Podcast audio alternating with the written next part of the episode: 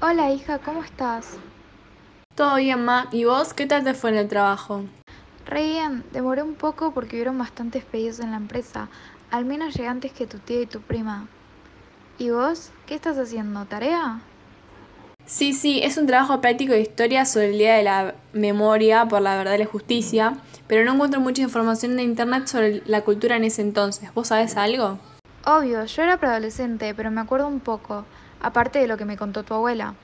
Seguramente ya sabés que la cultura tiene un alto impacto en la sociedad y en cómo las personas piensan.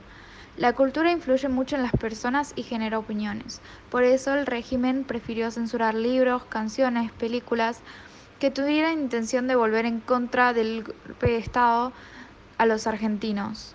También en algunas páginas de internet me aparecieron nombres de muchos cantantes, escritores, eh, periodistas, educadores que desaparecieron o tuvieron que exiliarse.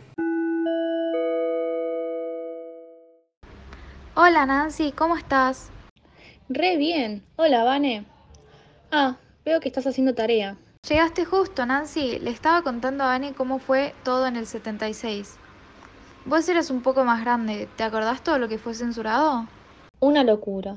Las listas negras, así se llamaba la lista en donde estaba todo lo que se había prohibido.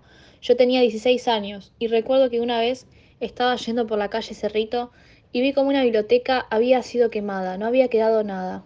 Exacto.